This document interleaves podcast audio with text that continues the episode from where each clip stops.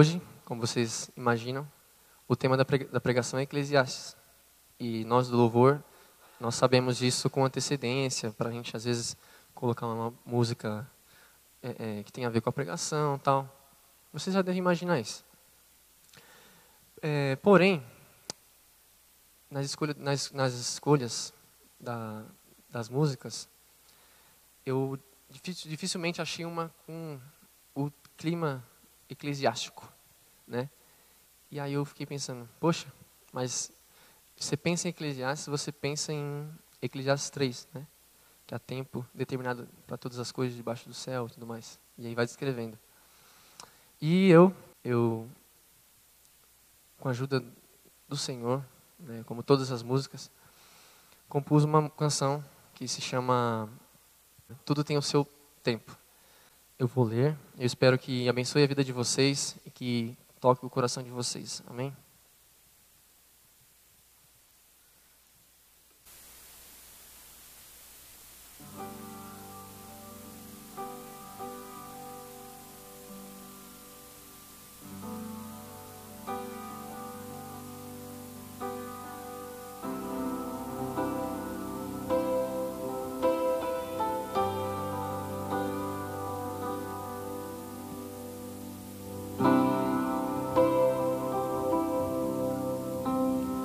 Mesmo que eu não entenda teu modo de pensar, mesmo que eu não compreenda quando vai falar. Sei que tudo tem seu tempo, não vou me desesperar. Há tempo de fazer tempo de esperar.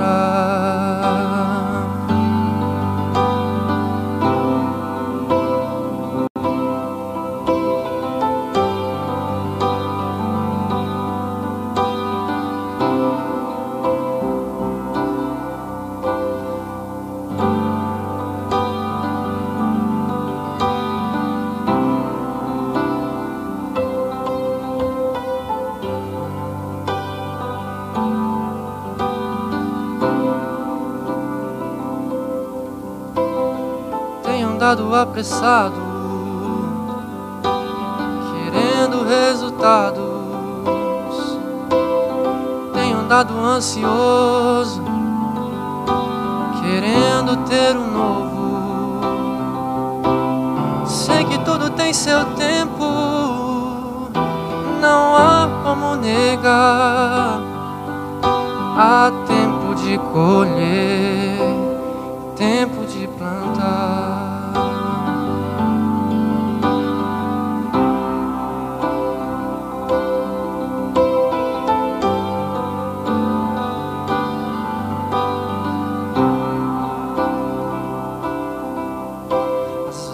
a tristeza bate, eu corro pro Senhor, nele encontro o abrigo, me abrigo em seu amor. Sei que tudo tem seu tempo, meu irmão, então sorria.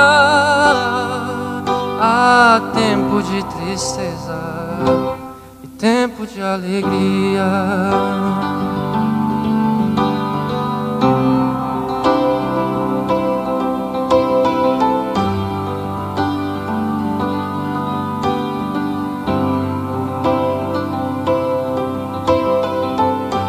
Vou cantar essa, essa última estrofe. E eu quero que você guarde isso no seu coração para sempre. Que não importa como as coisas têm sido tristes na sua vida. Se o mundo está em caos ou não, tudo tem seu tempo. E a palavra de Deus diz que há tempo de tristeza, há tempo de pranto, mas também há tempo de alegria. Sei que tudo tem seu tempo, meu irmão, então sorria. Há tempo de tristeza, tempo de alegria.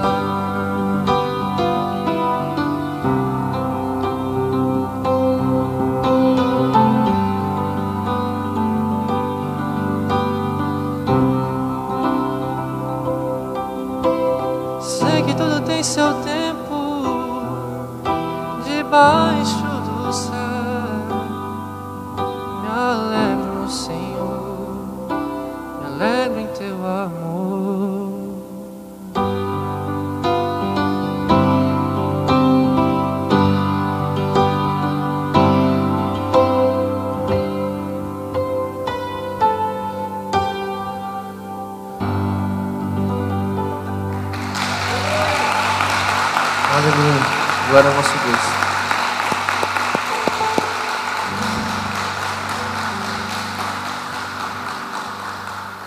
Amém.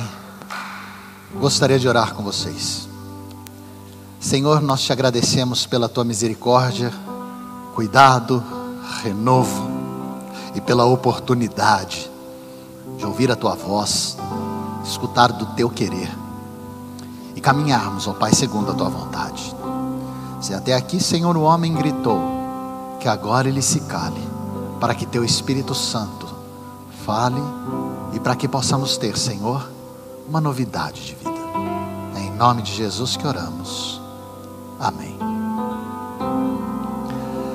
Será que viver vale a pena? Será que de verdade a vida vale a pena? Quando colocamos a compreensão do que é a vida, ou quando refletimos sobre a vida, qual a conclusão? O homem mais sábio de todos os tempos disse que tudo não passa de vaidade. Tudo. Seja qual área for, seja qual a perspectiva for, tudo não passa de vaidade. Dentro desta compreensão, me parece que a vida talvez não vale a pena, não é? Me parece então que a vida ela é menos do que eu esperava. Este homem, quando ele nos trouxe essa informação, ele já tinha algo sobrenatural no seu ser. Tinha uma inteligência que não vinha da capacidade humana, superava. Ele carregava consigo ainda a experiência. É. Ele não falava com o arrojo, com o ímpeto de um jovem, mas ele já falava com a maturidade de quem já tinha visto de tudo. Quando esse homem nos trouxe essa informação, ele sabia do que falava. Um relato que foi escrito, ao que tudo indica, 900 anos antes de Cristo. Um livro aonde alguns estudiosos entendem que é uma autobiografia. Ele escreveu ali os relatos do que ele viveu, as experiências do que ele teve, chegando à conclusão de que tudo não passava de vaidade. Um livro filosófico, mas dentro da perspectiva humana. E por conta disto, este livro que vamos ver hoje, o livro de Eclesiastes, foi combatido e ainda é combatido por alguns que entendem que ele não faz parte, ou que ele não tem a canonicidade, que ele não deveria estar na Bíblia, por vários motivos. O primeiro, porque ele traz conflitos, aparentemente. No versículo 1, no capítulo 1 do versículo 15, esse sábio homem diz que, e vou retratar agora perto do que ouvimos, pau que nasce torto nunca se endireita. O que é torto, torto permanecerá. Mas por que o conflito? Porque me parece que esta verdade não faz, ou não coaduna com a verdade de Deus.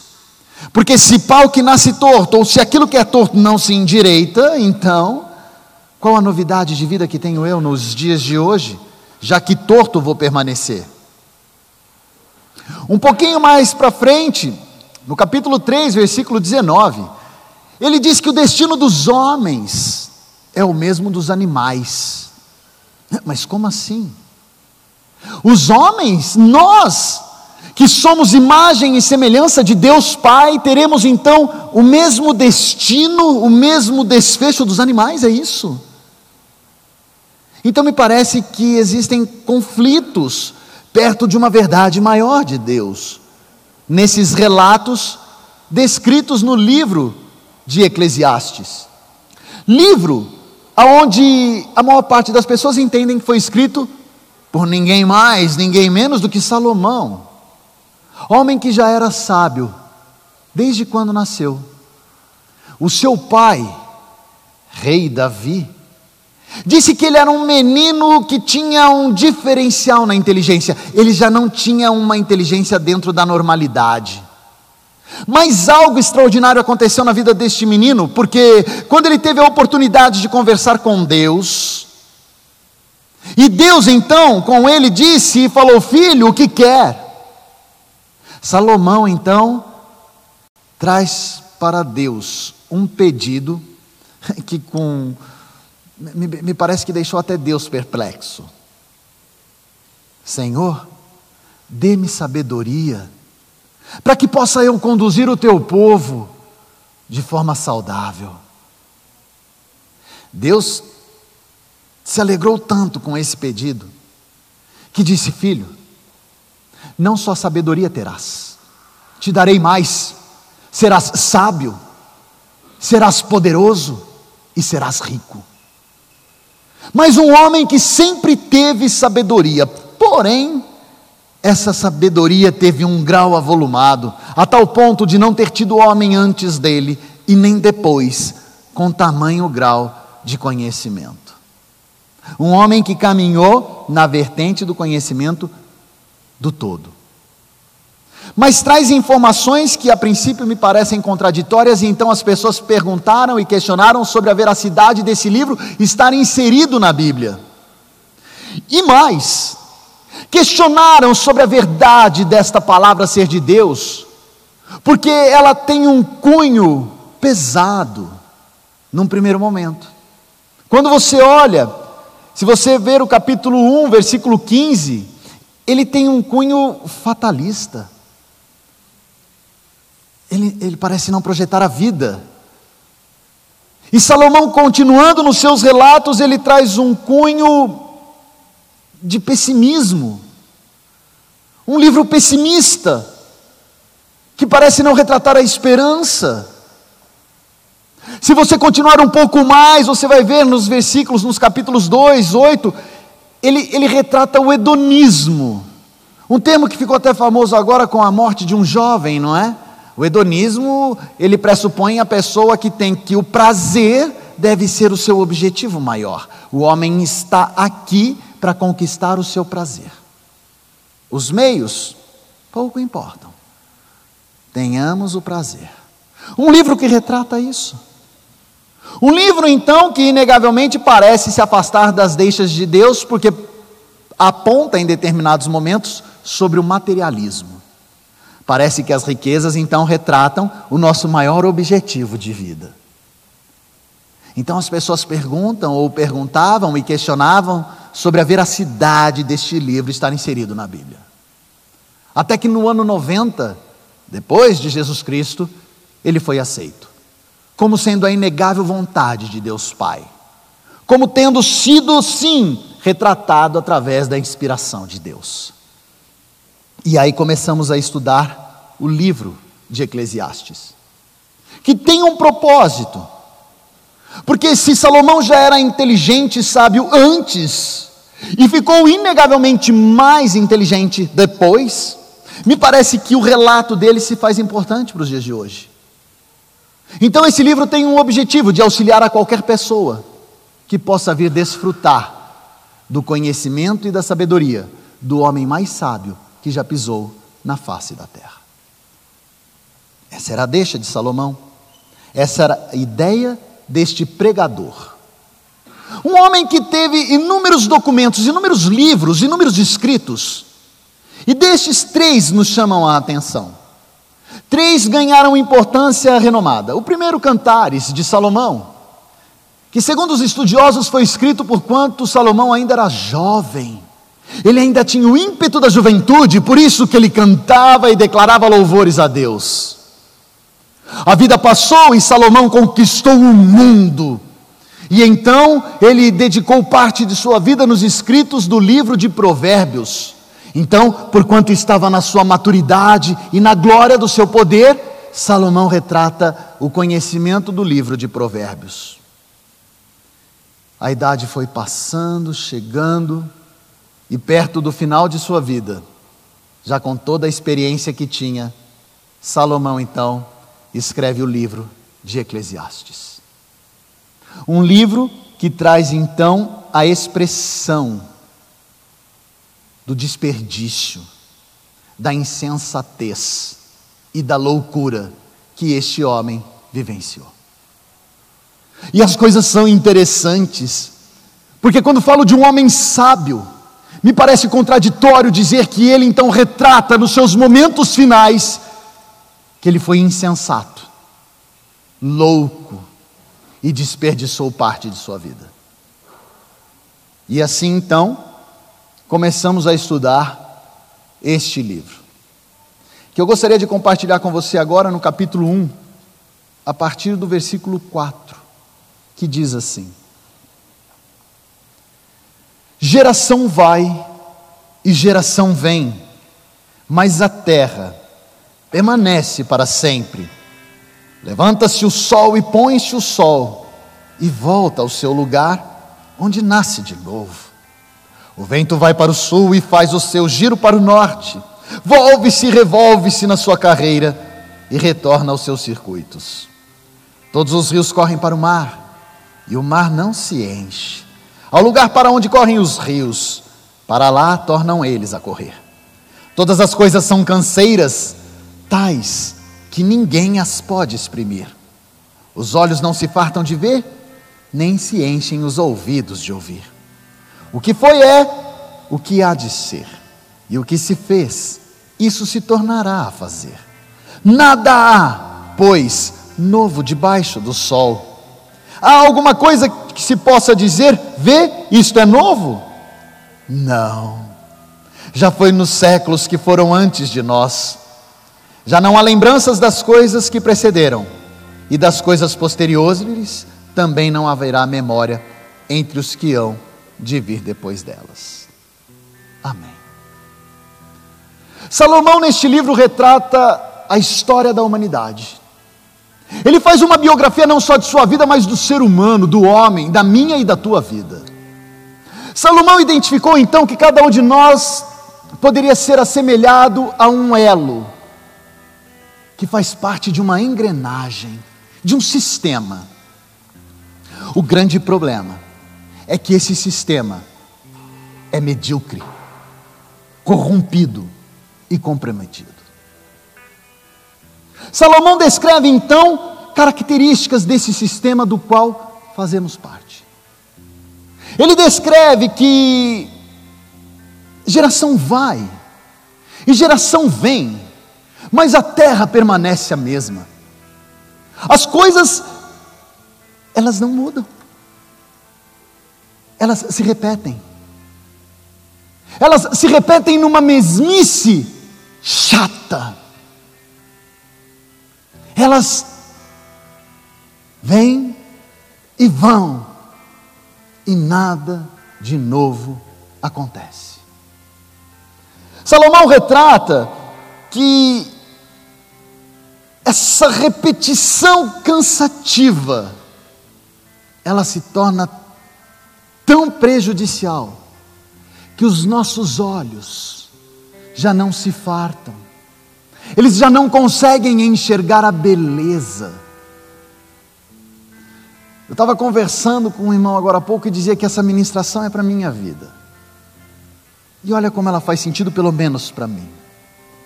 Busque na tua memória agora um belo lugar que você costumeiramente vai.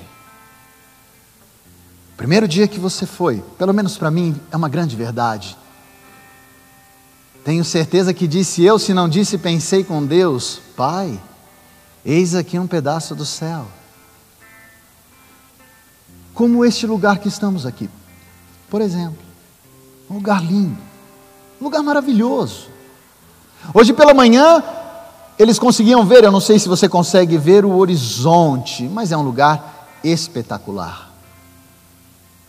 Só que Domingo, sim. Domingo, sim, eu venho. Culto após culto. Me parece que na décima viagem o lugar já não é tão lindo assim. Os meus olhos já se acostumaram e eu já não enxergo a mesma beleza que antes eu enxergava. Eles não conseguem mais enxergar a absoluta presença de Deus. Por quê? Porque as coisas se repetem. É o mesmo verde, é a mesma mata, é a mesma coisa. A jornada começa a se tornar cansativa. Salomão vai além. Ele diz que nessa terra, em tudo que nela há, nada se cria. Um ditado Nada se cria, tudo se copia. E não é. Ele retrata dizendo: há alguma coisa nova no mundo? Há alguma coisa onde poderíamos dizer: eis algo novo aqui?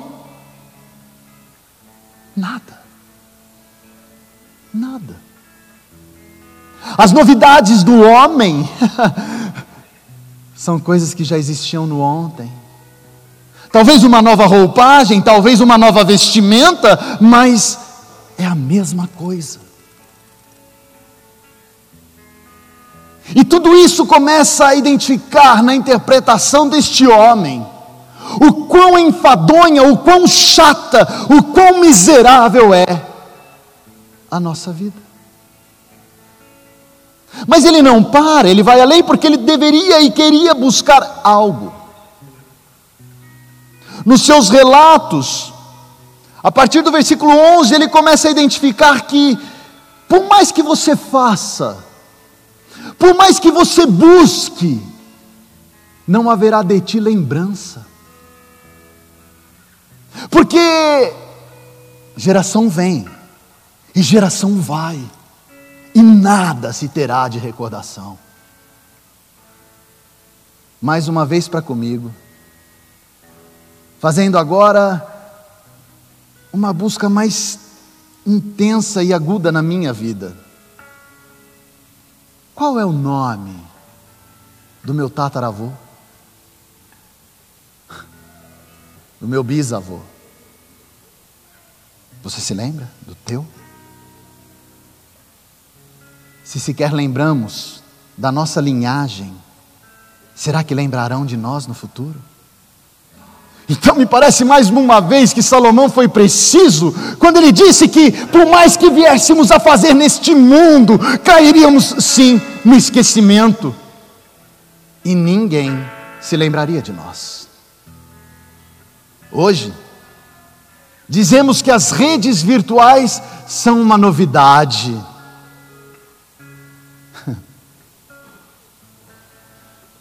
Se porventura você se for, em pouco tempo não postarão mais fotos. Teu nome será esquecido. E se por acaso alguém algum dia identificar uma foto tua, com certeza vão perguntar: quem é?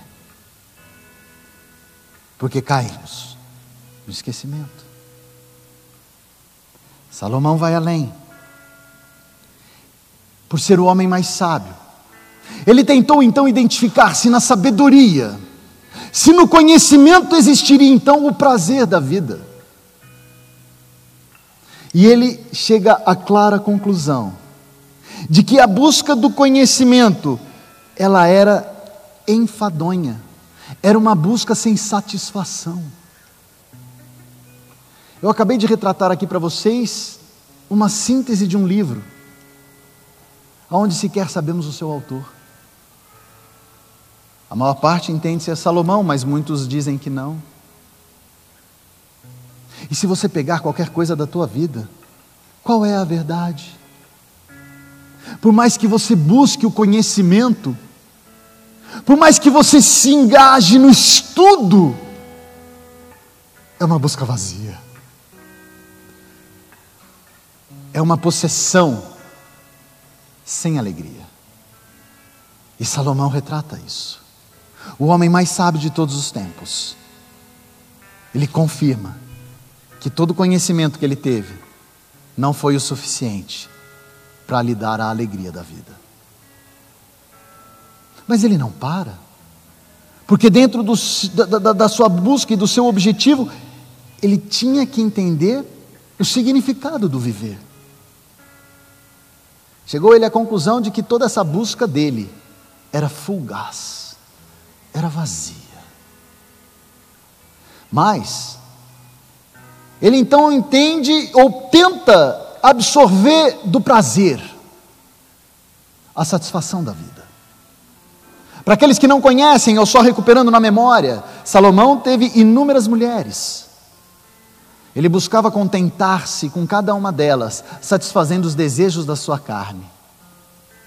Quando em idade avançada, então, ele começou a buscar em sua memória cada um dos seus relacionamentos para identificar se no prazer ele encontrava então a felicidade da vida.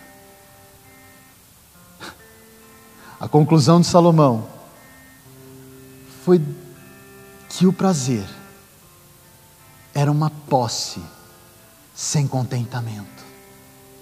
Era como correr atrás do vento. Por mais que ele tivesse, ele não tinha satisfação. Concluído este período, nascia de novo, e nascia de novo, e nascia de novo, e nascia de novo. No prazer, Salomão entendeu que a alegria não residia. Ali, Deus não lhe dava, ou ele não encontrava o contentamento da vida. Salomão, então, numa busca última, ele foi ver se nas riquezas ele encontrava então o prazer da vida. Como disse para vocês, quando pediu sabedoria, lhe foi dado então poder. E Salomão conquistou terras e nações, e em cada uma delas ele ergueu templos, ele construiu, enriqueceu. E quando ele buscou em sua memória tudo isso, ele entendeu que o dinheiro era não mais do que uma vaidade sem proveito. Vaidade. Tudo não passava então de vaidade. Ele percebeu que por mais que ele viesse a conquistar, a ter, nada daquilo faria sentido. Porque Salomão percebeu que muitas de suas conquistas, ou quase todas, não seriam com ele levadas. Ele as teria aqui por pouco tempo, e aqui elas ficariam. Que quando ele viesse a morrer, e por mais dinheiro que ele viesse a ter, o dinheiro ficaria e os seus herdeiros gastariam a bel prazer. Enfim, nas riquezas, também não encontrou Salomão a alegria da vida. Salomão diz no capítulo 9, versículo 12, que a nossa vida era tão vazia, que sequer o nosso tempo nós saberíamos que nós seríamos como um passarinho. Creio eu que aqui ninguém caça passarinhos, espero eu que não. Mas todos entendem, um passarinho para ser caçado, ele cai numa armadilha. Mas essa armadilha o pega de surpresa, tal qual o homem. O meu tempo me virá com surpresa, eu não sei quando será. Tudo isso fez com que Salomão entendesse que a vida não passava de vaidade. Capítulo 1, versículo 2: Vaidade de vaidades, diz o pregador, vaidade de vaidades, tudo é vaidade. Agora, se Salomão está certo nessa frase, ou se essa é a interpretação correta do livro, Pergunto de novo: vale a pena viver?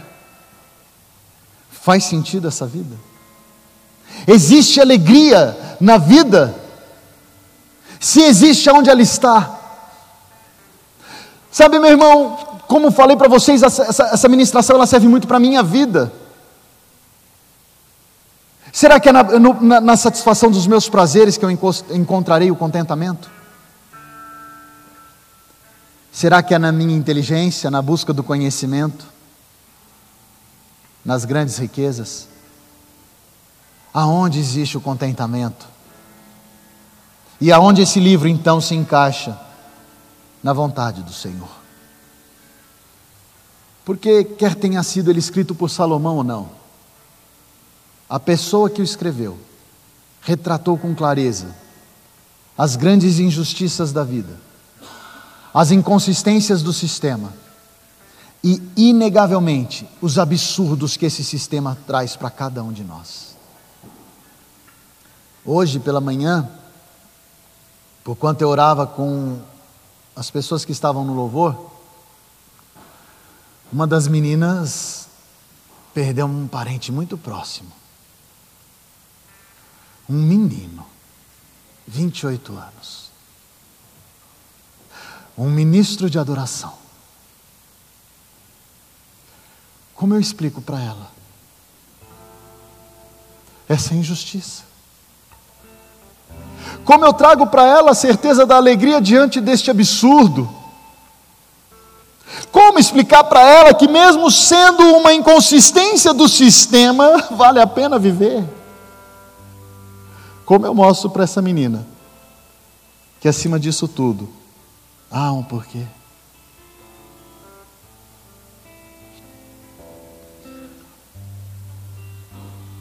Sabe? Mateus trouxe o que eu posso chamar do capítulo deste livro. Aliás, ele pode ser o capítulo da nossa vida. O capítulo 3 deste livro. Que diz assim: Tudo tem o seu tempo determinado, e há tempo para todo propósito debaixo do céu.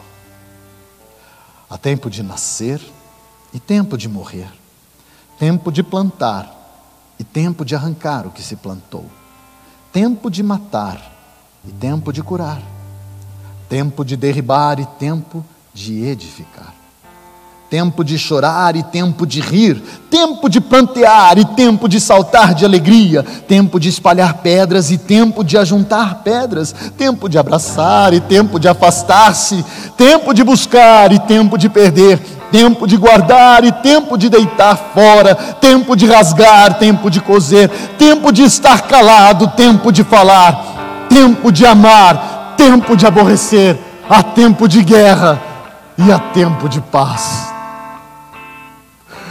Na verdade, o livro de Salomão, ele nunca foi um livro negativo ou pessimista. Ele nunca foi um livro que maldizia a vontade do Pai ele não foi um livro fatalista, ele não foi um livro hedonista. Ele foi um livro onde Salomão identificou a clareza da vontade de Deus Pai, identificando onde cada um de nós poderia achar, sim, o motivo de viver e viver com alegria, o motivo de regozijar-se em cada segundo de nossa jornada. Ah, Salomão foi extraordinário, e nesse livro ele fez jus em ser o homem mais sábio de todos os tempos. Porque quando Salomão então fala, ele buscou a sabedoria de Deus. Porque Salomão, quando falou das riquezas e das bênçãos, ele entendeu que ele tinha se desviado do caminho do Pai quando usou tudo aquilo para o seu proveito próprio, ao invés de adorar o Criador. E quantas vezes eu não assim o faço? sou abençoado por Deus e uso aquilo em meu proveito, ao invés de render graças ao Pai. Salomão foi completo, foi intenso, quando ele disse que existe um tempo para tudo nesta vida, quando ele disse que há tempo para todas as coisas, sabe, há motivo para o trabalho, porque no capítulo 1 ele fala que o trabalho é em vão, que as coisas perecem debaixo do sol. Se alguém está em Cristo, nova criatura é. e tudo se faz novo. Segunda carta aos Coríntios, capítulo 5. Salomão fala que tudo é vaidade. Sede firmes e constantes, sabendo que o vosso trabalho não é em vão, se é feito perante o altar do Senhor. Salomão disse que o homem é mortal. Mas Deus amou o mundo de tal maneira que entregou o seu Filho unigênito para todo aquele que nele quer não pereça, mas tenha a vida eterna. João 3,16. Salomão disse que os homens morrem debaixo do céu. Deus nos deu a vida eterna e esta vida está em seu Filho Jesus Cristo. Primeira carta de João, capítulo 5. Sabe o que esse livro me ensinou? Que há sim uma vida com alegria que é assim o motivo de entrarmos nesse sistema e buscarmos o contentamento porque ele existe. Mesmo diante das injustiças, das incertezas, mesmo diante das respostas que não virão, Salomão montou um quebra-cabeça, tentando achar uma resposta. Muitas não vieram. Mas Salomão ainda assim se alegrou no Senhor, porque ele entendeu o significado de adorar a Deus em todo o tempo, porque ele entendeu então a compreensão de caminhar em adoração. Sabe, meu irmão, tudo nesse mundo é vaidade. Deixa eu te adiantar. Tudo é vaidade. E tudo passa. O dinheiro, o qual muitos se dedicam em buscar dia a dia, incansavelmente, colocando inclusive como uma prioridade de vida. Ele vai, viu? E te digo mais: se porventura você conquistar um império, quando você for, ele fica. A beleza, a beleza se vai. A beleza dos nossos corpos, ela vai se deteriorando dia após dia, segundo após segundo. Aqueles que são jovens talvez ainda não entendam, mas quando você tiver mais idade, você vai perceber que a tua energia já não é a mesma que a tua beleza já não é a mesma porque ela se foi. A nossa inteligência, tão pequena, nós somos tão medíocres no entendimento que sequer conseguimos conversar com o nosso amor, com a nossa esposa, nós não conseguimos conversar com os nossos filhos, o mundo se desfaz em guerras porque o homem não consegue traçar uma palavra sequer positiva. Tamanha pequenez da nossa inteligência. E para aqueles que se acham agudos no conhecimento, me diga, me diga o porquê da existência, me diga o porquê do sol. Somos pequenos somos nada. Mas em Cristo, conseguimos ter uma mudança no sistema. Conseguimos fazer com que o sistema tenha uma mudança de forma efetiva. O elo, ele continua existindo. Só que agora o sistema não é mais depreciativo, não é mais fatalista ou pessimista o sistema começa a fazer sentido, porque em Cristo nós descobrimos o caminho que nos leva para a verdade e que nos entrega a vida. Quantos têm se perdido na busca de um contentamento para com as coisas do mundo, não é? Quantos de nós? É chegada a hora de identificarmos como seremos colocados nesse tabuleiro, neste quebra-cabeça do Senhor. Se vamos adorá-lo de verdade, aceitando, mesmo quando ele disser não. Como nós vamos viver a partir de hoje?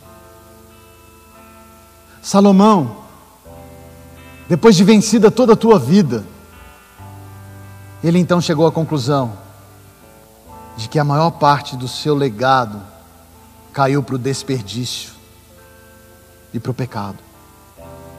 E que em nada do que ele fez, ele encontrou contentamento.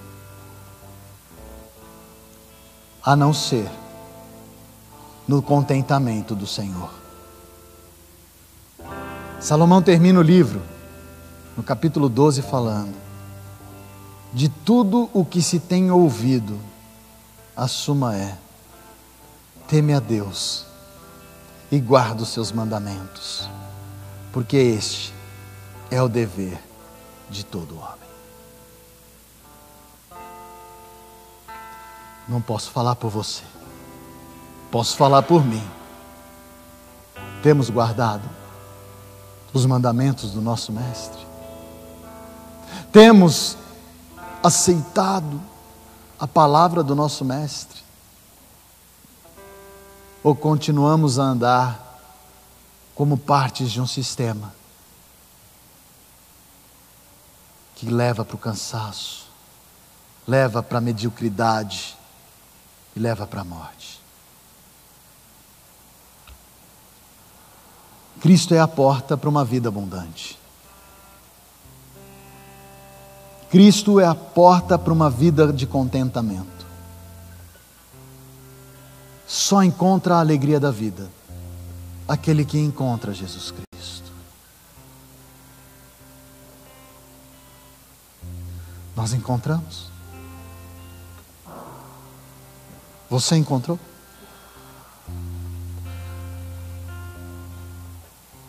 Quando você se deita, Cristo está do teu lado. Quando você acorda, é para Ele o teu primeiro bom dia. Quando você caminha, é com Ele que você fala. Hoje, Deus olhando para cada um de nós, Ele nos chama, filho, filha, eis-me aqui, vem com o Pai. Como é que você tem estado, meu irmão? Algo tem me incomodado muito, muito mesmo. E essa verdade precisa ser mais clara na vida de cada um de nós. Porque se não for, talvez quando eu queira chamá-lo de pai, ele já não me reconheça mais. Você quer ter uma vida alegre? Eu tenho certeza que sim. Caminha com Jesus Cristo. Hum? Segue com Ele. Ande com Ele. Viva com Ele. Vai ter tempo para tudo.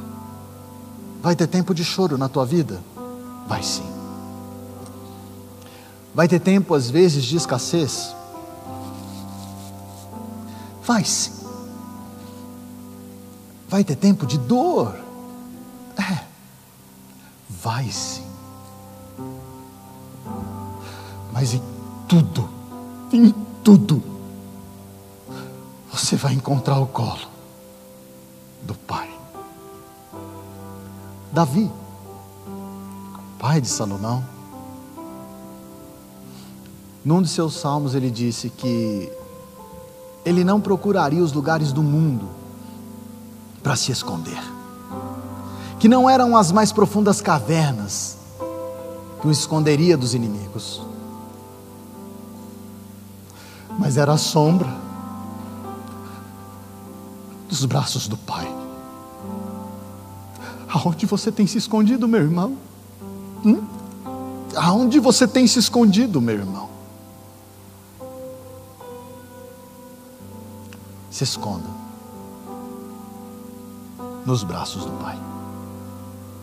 E aí, uh, você terá uma vida de contentamento. Não para o teu benefício, mas para a honra e glória do nosso Senhor. Eu compartilhei com as pessoas de manhã, quando ia terminar e terminei, que talvez para você tenha sido uma noite chata, né? Repetiu de novo, né? Sabe aquela coisa de repetir? A mesma coisa? Tão chato. Os teus ouvidos já não conseguem mais ouvir, né? Se isso aconteceu com você, meu irmão, conversa com o Pai.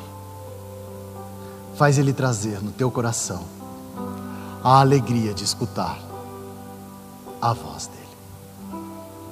Pai, termine essa noite, Senhor, te agradecendo porque mais uma vez falou comigo. Não posso falar por mais ninguém, posso falar por mim, Senhor. Falou mais uma vez com minha alma, trouxe de novo Senhor a vontade de te adorar, de me entregar, de mudar às vezes a trajetória, mas em tudo, Senhor, te adorar. É difícil, viu, pai? É difícil.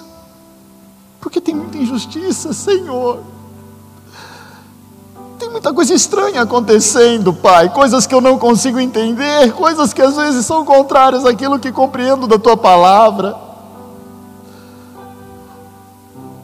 Mas em Ti quero confiar.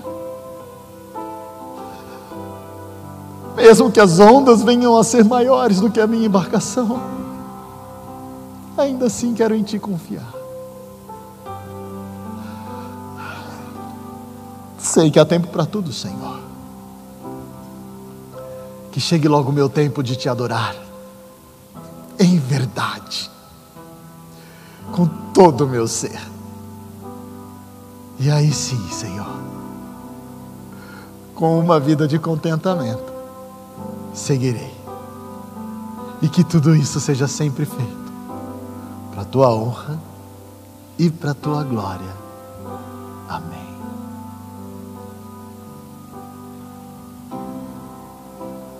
Que você tenha uma semana diferente, se é que é possível.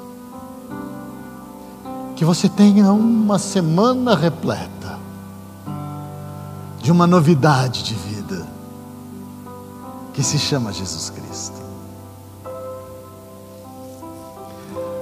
que as doces consolações do Espírito Santo, que a cura do Espírito Santo venha para cada um de nós, que Ele cure a nossa alma, que Ele cure as nossas dores, e para onde não houver cura, que Ele nos dê o entendimento.